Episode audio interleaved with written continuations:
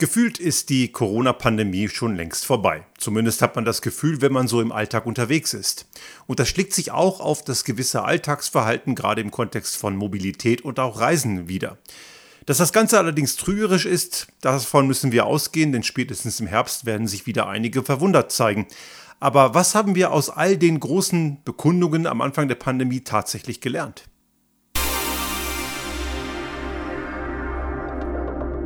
Der Restart Thinking Podcast. Ideen und Lösungen für die Transformation der Wirtschaft und Gesellschaft für das 21. Jahrhundert.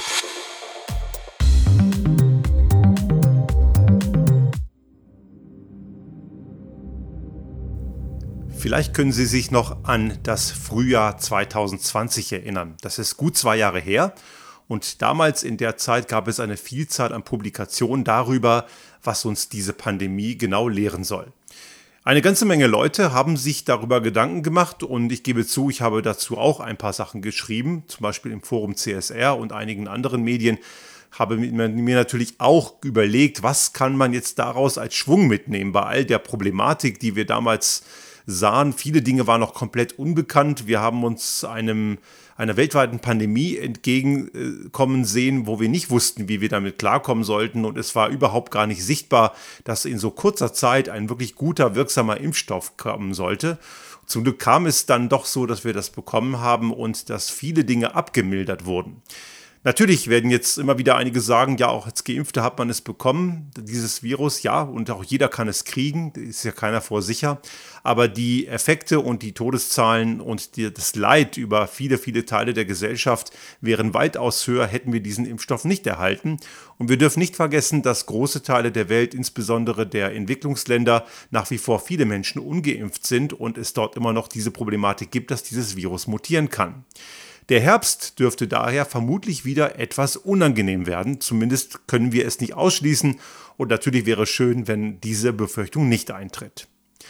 Wir sehen aktuell, das muss man leider auch sehen, eine ganze Menge Verhaltensmuster in der Breite der Gesellschaft, wo man bei all den Themen, die wir zu Beginn dieser Pandemie vor gut zwei Jahren geschrieben und gedacht haben, wo wir uns die Frage gestellt haben, was können wir aus dieser Pandemie lernen, muss man im Endeffekt jetzt ernüchternd sagen, nichts. Genau genommen muss man die Frage präzisieren. Wenn man fragt, was kann man daraus lernen, eigentlich eine ganze Menge. Und es ist ja auch schon in vielen Publikationen eben erörtert worden. Ich glaube sogar, ich habe eine Podcast-Folge dazu gemacht. Ich müsste jetzt mal in die Vergangenheit schauen. Ich habe mir das im Vorfeld gespart, denn es ist letzten Endes eh unsinnig. Denn wahnsinnig viel gelernt haben wir leider nicht.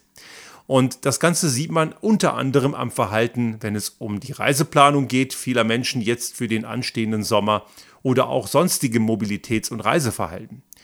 Wir haben ja damals festgestellt und diese Verbindung von dieser Pandemie zum Themenschwerpunkt Klimakrise ist ja eigentlich offensichtlich.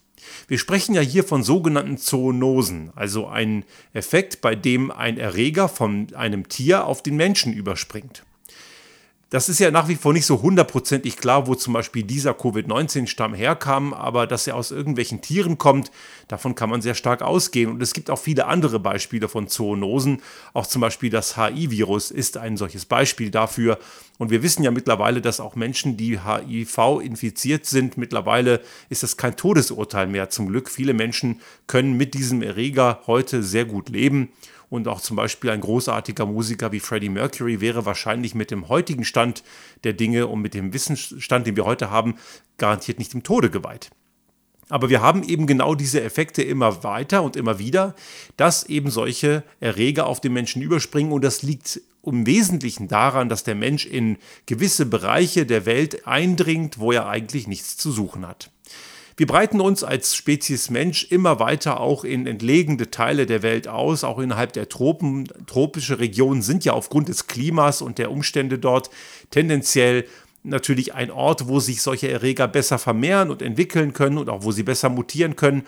Und wenn wir dann in solche Bereiche eindringen und Tiere dieses Virus haben, was vielleicht den Tieren noch nicht mal schadet und es springt allerdings auf uns über und wir haben nicht diese Immunantwort, die die Tiere zum Beispiel haben, dann haben wir ein Problem. Und genau dieses Problem hat uns die letzten gut zwei Jahre ganz massiv begleitet und es ist eben vermutlich auch noch nicht weg.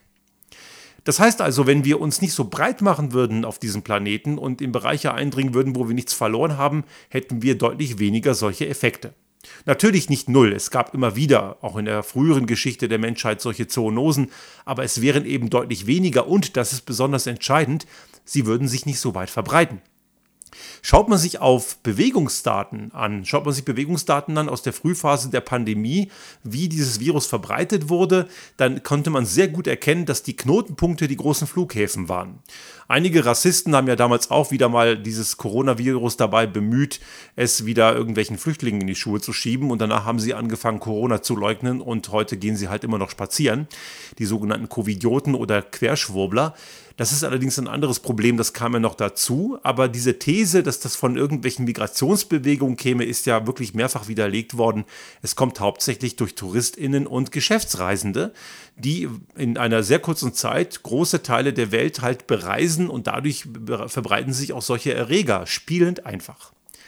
Auch das wäre ein Lerneffekt gewesen, die Intensität des Reisens etwas zu hinterfragen.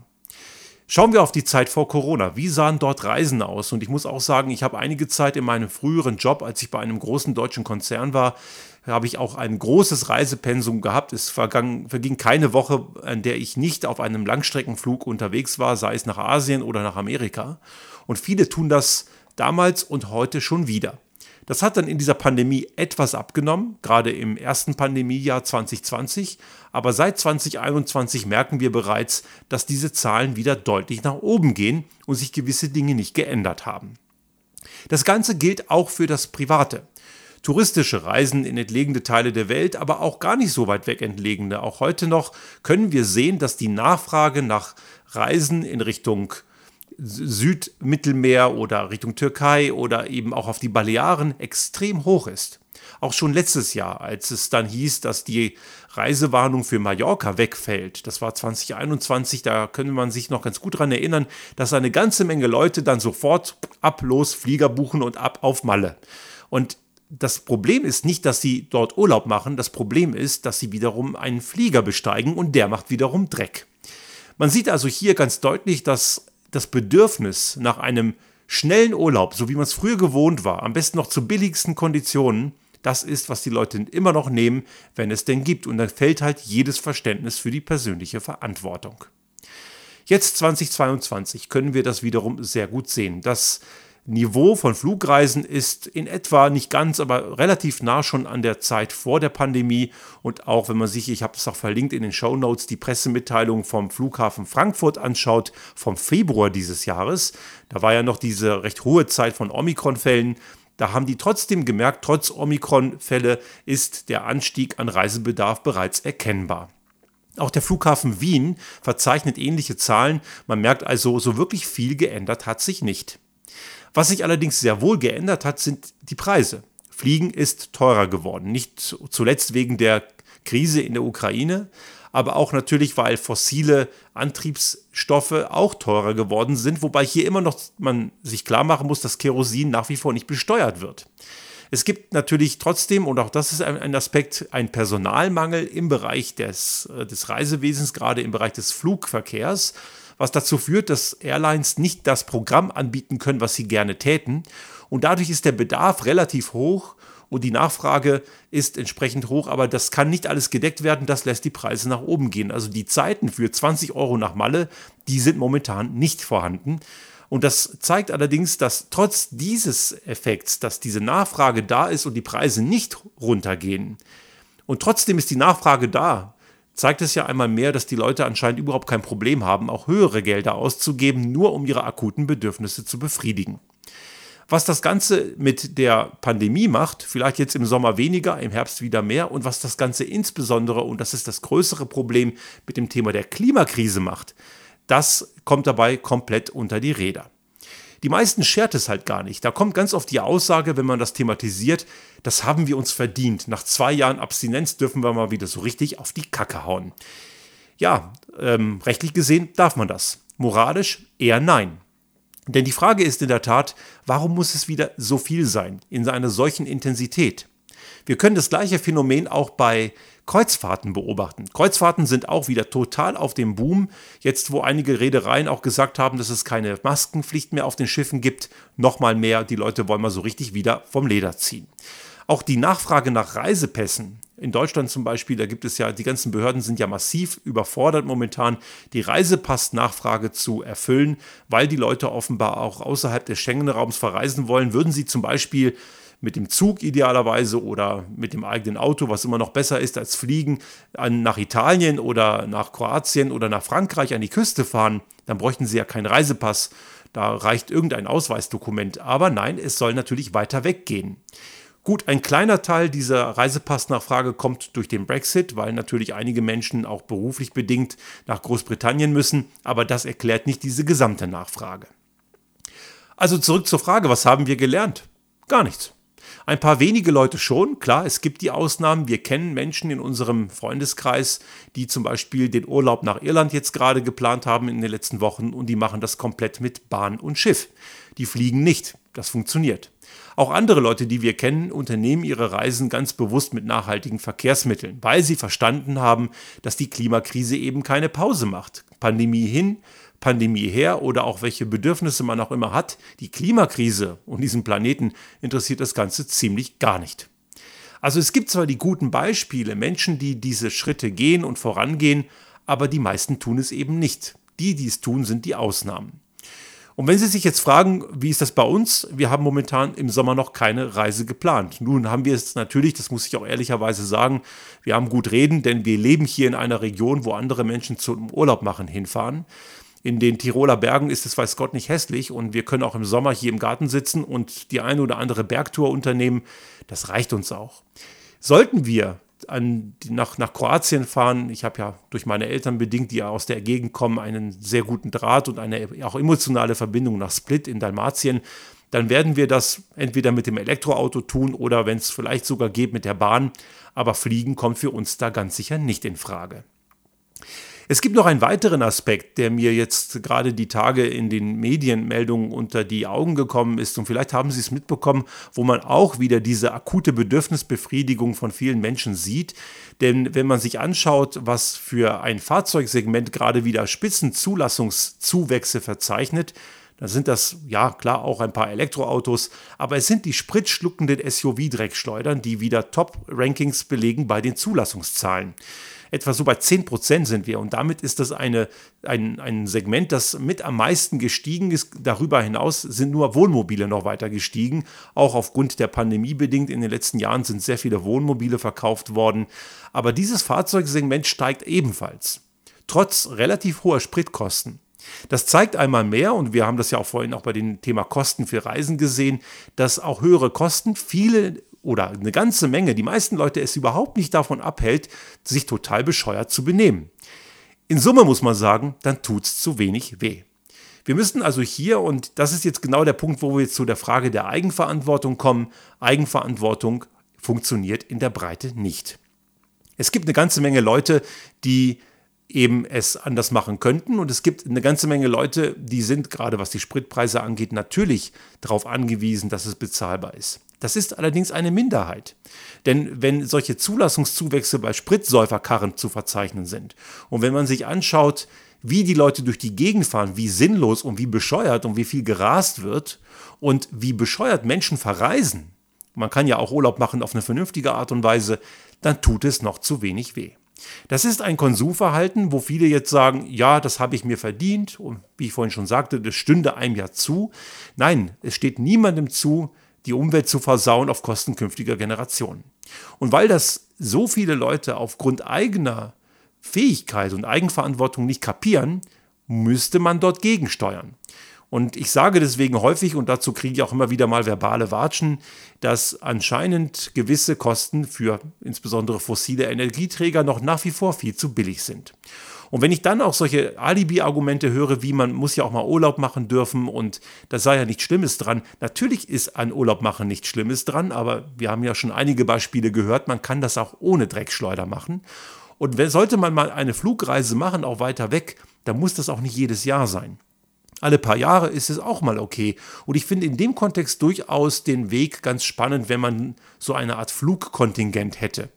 Also jeder Mensch auf der Welt hat ein gewisses Kontingent, was sie und beziehungsweise er Dreck machen darf. Und wenn man sein Kontingent äh, ausgeschöpft hat, muss man es bei anderen abkaufen. Weil es gibt ja eine ganze Menge Menschen, die eben viel, viel weniger Dreck machen, aber die müssen die Folgen derer, die eine ganze Menge Dreck machen, mitbezahlen und mit ertragen. Und das ist so ziemlich die größte Schieflage in Sachen sozialer Gerechtigkeit. Denn diejenigen, die immer wieder den, die armen Pendler aufführen bei hohen Spritkosten, wollen damit eigentlich nur ihr asoziales Verhalten legitimieren und missbrauchen dadurch eine Not, die es tatsächlich gibt. Also lass uns doch die Pendlerinnen und Pendler, die prekär sind, doch unbedingt unterstützen, damit sie weiterhin den Weg zur Arbeit bewältigen können. Aber bitte nicht mit der Gießkanne so ein Blödsinn machen wie Tankrabatt, denn damit werden am Ende eine ganze Menge Menschen begünstigt, die es überhaupt nicht mal ansatzweise brauchen. Denn dadurch profitieren diejenigen am meisten, die sich am asozialsten verhalten, also rumrasen wie die Blöden und entsprechende Spritschluckerkarren haben. Die Frage, was haben wir daraus gelernt aus dieser ganzen Pandemie? Genau eben nichts. Ich habe das jetzt schon ein paar Mal gesagt und es ist, ich sage das jetzt deswegen nochmal, weil es ja wirklich so dermaßen ernüchternd ist. Wir haben es als Gesellschaft nicht geschafft, irgendwie die richtigen Schlüsse zu ziehen, was so viel heißt wie die Klimakrise, die lässt nicht locker und die nächste Pandemie kommt bestimmt. Ich wünschte, wir könnten hier irgendwie einen Schritt weiterkommen. Und ich versuche ja auch immer wieder, und andere tun das auch, die guten Geschichten zu erzählen. Wie zum Beispiel jetzt Freunde von uns, die nach Irland mit Bahn und mit, mit dem Schiff fahren. Und Schiff nicht als Kreuzfahrt zu verstehen, sondern die setzen rüber auf die Insel. Das ist was anderes als eine Kreuzfahrt. Und wenn Leute sagen, ich mache ja eine Kreuzfahrt, aber das Schiff hat ja einen Gasturbinenantrieb, dann ist das auch eine Mogelpackung. Denn diese Kreuzfahrtschiffe fahren die allergrößte Zeit immer noch mit Schweröl, weil die meisten Häfen überhaupt gar nicht in der Lage sind, dieses Flüssiggas, was diese Schiffe brauchen, anzubieten. Und am Ende fahren sie mit dem gleichen Dreck, wie sie sonst auch nehmen. Und ehrlich gesagt, Flüssiggas ist auch nicht so die tolle Lösung.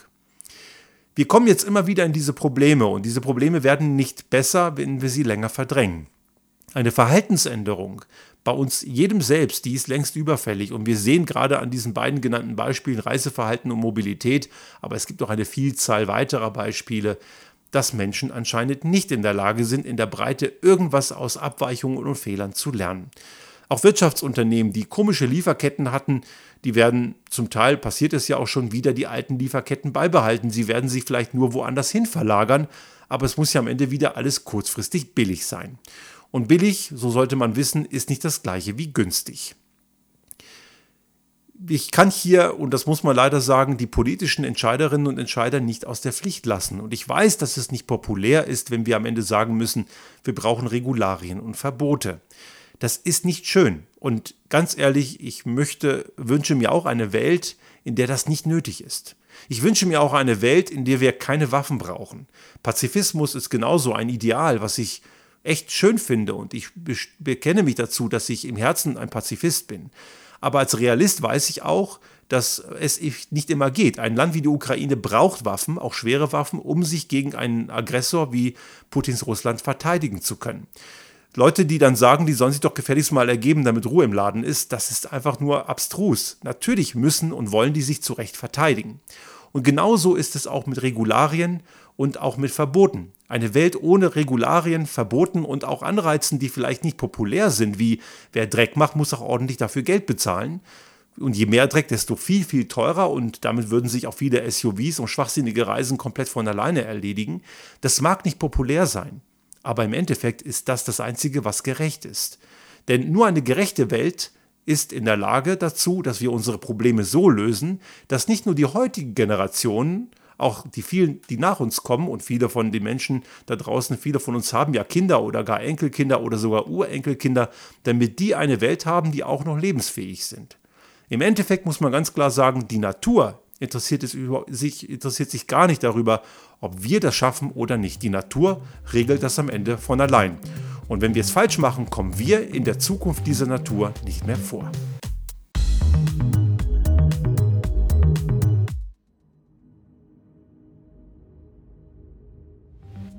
Sollte Ihnen unser Podcast gefallen haben und Sie auch künftig keine Folge verpassen wollen, dann abonnieren Sie uns einfach auf den gängigen Kanälen wie zum Beispiel iTunes, Spotify oder anderen Podcast-Hostern oder auch auf unserem YouTube-Kanal finden Sie immer mit dem einen Tag Verzögerung die aktuelle Folge unseres Restart Thinking Podcast und selbstverständlich freuen wir uns in Zeiten der Aufmerksamkeitsökonomie über das eine oder andere Like.